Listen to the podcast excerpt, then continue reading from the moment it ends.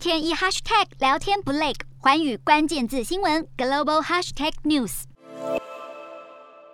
俄罗斯强势入侵乌克兰后，大量的乌国人民瞬间变成流离失所的难民，许多人逃往了邻国寻求避难。根据联合国难民署统计，从二月二十四号到三月五号的乌克兰难民数总计超过了一百五十万人，其中在波兰边境已经累计达到九十六点四万人，而这个数字恐怕还会继续升高。家园一夕间变天，人人顿失所依，不知所措。欧盟和美国都纷纷伸出援手。欧盟内政部长在三号同意给予来到欧盟的乌克兰难民至少一年的临时居留许可，并且可以视情况来延期。临时居留期间，乌克兰人可以在欧盟国家工作和上学，并享有住屋等最低的生活保障以及基本的医疗福利。美国则是同意允许签证即将到期的乌克兰人可以透过临时保护身份继续留在美国至少十八个月，估计有三万人因此受惠。除此之外，欧盟也正在波兰、罗马尼亚、斯洛伐克等东部的成员国境内设立人道救援中心，